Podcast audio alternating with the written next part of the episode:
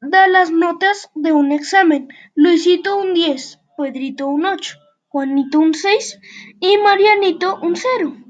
Entonces Marianito muy sorprendido dice: Oiga, profesor, ¿y por qué a mí un cero? Porque has copiado el examen de, de Pedrito. ¿Y usted cómo lo sabe?